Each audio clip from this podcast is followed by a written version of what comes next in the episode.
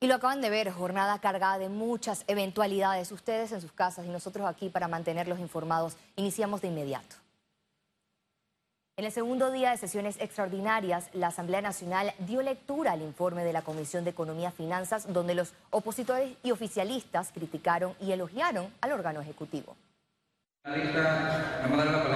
En una sesión que duró más de cuatro horas, donde el Pleno se declaró en sesión permanente, los diputados terminaron solo la primera ronda de recomendaciones ante el veto parcial del proyecto de ley 287 de moratoria de compromisos bancarios. Debería estar alguien del MEF aquí por parte del Ejecutivo viendo un proyecto tan, tan importante. Y le solicitamos al secretario general, Iván Panaque, para ver si mañana hacemos la solicitud en el día de hoy para que mañana puedan asistir por parte del Ejecutivo, en este caso el MEF, que esté aquí para darle eh, parte del segundo debate. Puntos como reemplazar el acuerdo del Ejecutivo con los bancos con un proyecto de ley que establezca moratoria hasta el 31 de diciembre, incluyendo cooperativas y financieras, con aumento del bono Panamá Solidario, fueron presentados. El presidente tiene al país en piloto automático.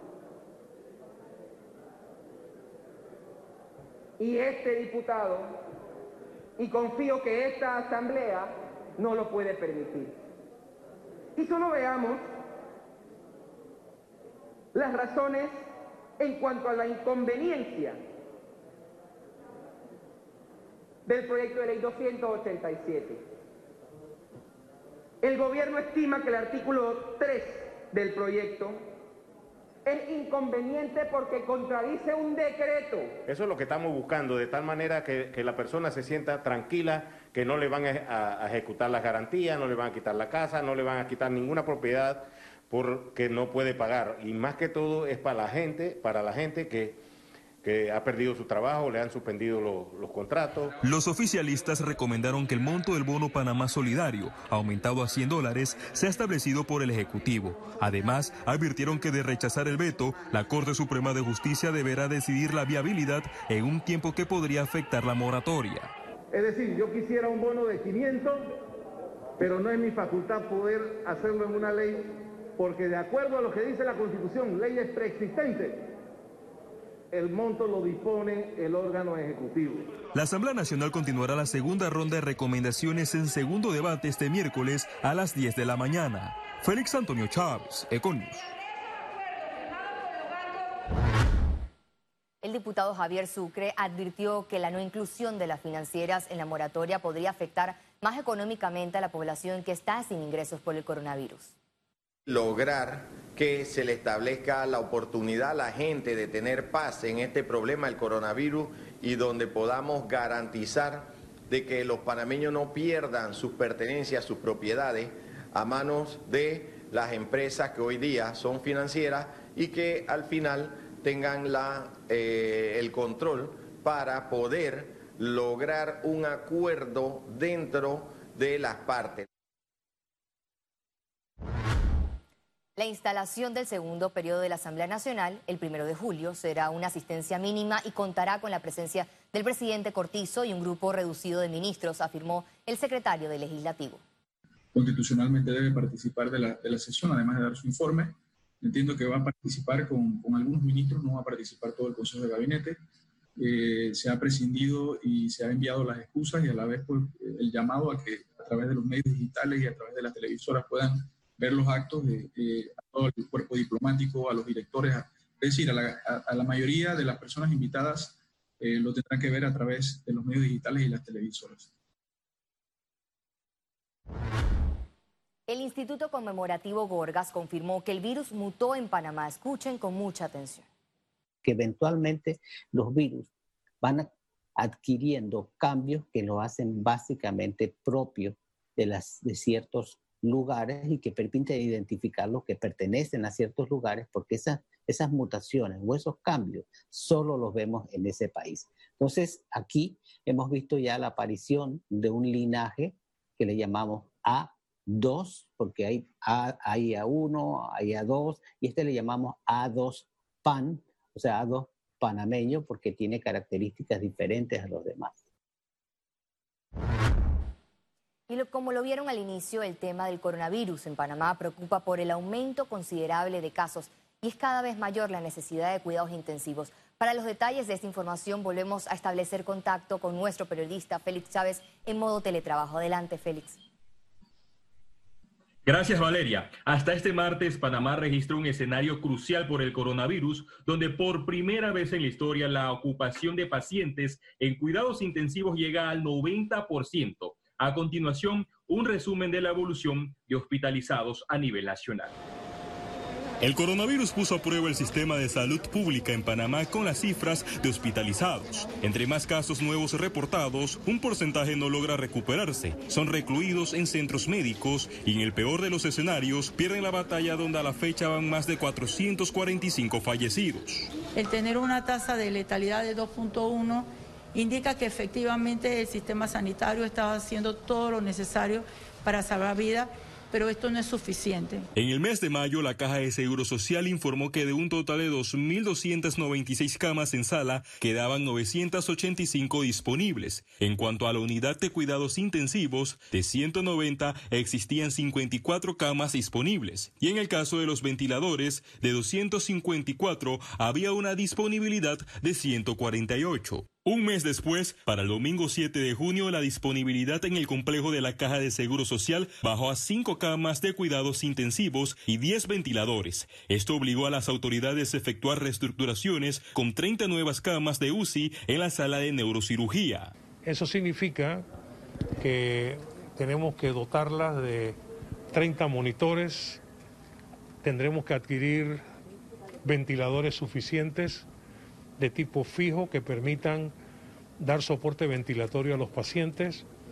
Además, hay que dotarlas de bombas de infusión continua, succiones. Los centros médicos están al límite debido a las hospitalizaciones que han ido en ascenso en las últimas dos semanas. El número de pacientes de COVID en cuidados intensivos ha ido aumentando progresivamente. La relación que antes era de 33 pacientes eh, eh, por, de COVID y 66 de no COVID ha ido cambiando y ahora son más los pacientes con COVID que los no COVID en cuidados intensivos. El primero de junio el número de pacientes en sala fue de 305,78 en cuidados intensivos. El 2 de junio, 314 en sala y 77 en cuidados intensivos. El 3, 327 en sala, 75 en UCI. El 4, la cifra en sala bajó a 321, pero en UCI aumentó a 77. El 5, 333 en sala con 77 en UCI. El 6, 333 en sala y 82 en UCI. El 7 de junio, 337 en sala con 84 en UCI. 8 de junio, 340 en sala con 87 en UCI. 9 de junio, 365 en sala y 90 en cuidados intensivos. Para el 10, 381 en sala y 91 en UCI. El 11 de junio, 390 en sala con 96 en UCI. El 12 de junio 390 en sala y 104 en UCI. El 13 de junio 402 en sala y 97 en UCI. 14 de junio 420 en sala con 102 en UCI. Y para el 15 de junio 449 en sala y 102 hospitalizados en la unidad de cuidados intensivos.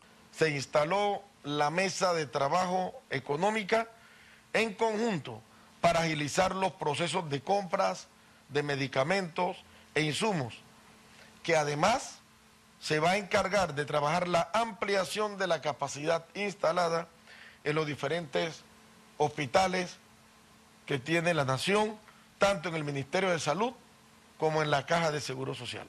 En este momento hay capacidad para alrededor de 160 camas más en diferentes lugares para poder atender esta pandemia sobre todo en el tema de cuidados intensivos. Del primero al 15 de junio se registraron 7.959 casos nuevos de coronavirus con 112 muertes. Después de tres meses con la presencia del COVID-19 en Panamá, el gobierno abrió el hospital modular, cuestionado por supuestas irregularidades en la construcción, donde hasta el momento hay más de siete personas recluidas para este proyecto con una capacidad de 100 camas. Esto es todo por el momento. Vuelvo contigo, Valeria, al estudio. Muchas gracias, Félix, por este completo reporte de la situación de COVID-19 en Panamá. Y a propósito de estas cifras, hasta la fecha el país suma más de 21 mil casos acumulados de COVID-19. Este martes se cumplieron 100 días desde que el nuevo coronavirus llegó a Panamá. El reporte epidemiológico de este martes 16 de junio registra un total de 21.962 casos acumulados de COVID-19, de los cuales 540 son contagios nuevos. 593 es la cifra de pacientes hospitalizados, 107 en cuidados intensivos y 486 en sala. En cuanto a los pacientes recuperados clínicamente, tenemos un reporte de 13.774. Hasta este martes 16 de junio, Panamá contabiliza 457 fallecidos. Cinco trabajadores de Minera Panamá murieron a causa del coronavirus. La empresa informó en una comparecencia ante la Comisión de Economía y Finanzas de la Asamblea Nacional que 200 colaboradores dieron positivo al COVID-19, donde 950 se mantienen en cuarentena preventiva establecida por el Ministerio de Salud y devengando salarios. Minera Panamá aseguró que desde el 8 de mayo se ha reportado ningún caso nuevo de coronavirus. Minera Panamá mantiene una curva epidemiológica plana, es decir, ningún caso positivo desde el día 8 de mayo y estamos listos para trabajar y para seguir impulsando la economía del país en este momento que tanto lo necesita. Si las cosas las estuvieran haciendo bien, un 10% deberían de ser contratos definidos y un 90% de los trabajadores en operación deberían de ser contratos indefinidos. Economía. Gremios empresariales proponen reestructurar la reapertura económica del país. El incremento de casos positivos de COVID-19 en el país mantiene suspendida la apertura de los siguientes bloques. Para los empresarios, continuar con la reactivación por fases ya no es viable. Que definitivamente nuestra propuesta es que no se abra por bloques, sino que se abra de una manera integral, regionalmente, en aquellas áreas y aquellos sectores que están menos afectados por la economía y que posiblemente evalúen el hacer cercos sanitarios rígidos y estrictos en las áreas donde están los focos de infección. También la posibilidad de que el, bloque 3 eh, puedan algunos eh, segmentos, algunos sectores que se puedan abrir y otros no.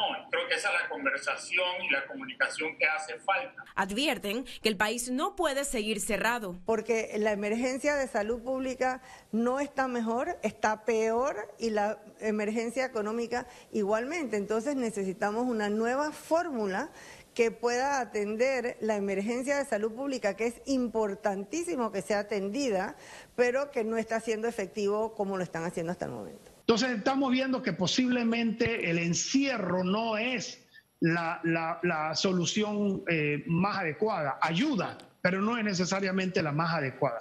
Así que eh, en pro de esa sanidad mental, en pro de esa sanidad física, en pro de esa sanidad social, eh, nosotros sí quisiéramos ver cómo se eh, aceleran un poco más los bloques. Además, recomendaron al gobierno incluir la minería metálica en el bloque 3 y garantizar la liquidez en el país.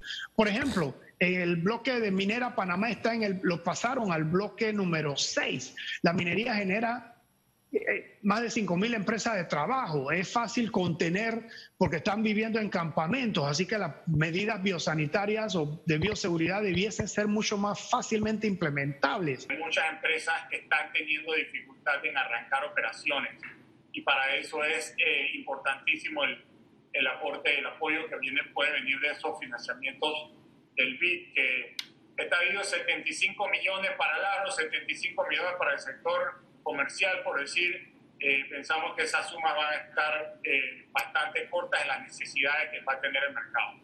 Ciara Morris, Econews. El municipio de Panamá extendió la moratoria para pago a tributos hasta el 31 de julio e informaron que de ser necesario solicitarán otra extensión más adelante. Y la idea es poder ser solidarios con los comerciantes, con los empresarios del Distrito Capital, eh, estando conscientes que la situación económica del país eh, no es buena. Eh, continuar la situación económica, claro que, se puede, pero vamos a analizarlo mes a mes cómo va la situación. hoy por hoy, si usted me pregunta hoy, o le pregunta a cualquier panameño, le va a decir, ojalá esto mejore, porque efectivamente hay muchas familias que dependen de ese ingreso diario para poder llevar el sustento a sus hogares. Al regreso, internacionales. Y recuerde, si no tiene la oportunidad de vernos en pantalla, puede hacerlo en vivo desde su celular a través de una aplicación destinada a su comodidad. Es Cable Onda Go. Solo descárguela y listo, ya venimos. Quédese con nosotros.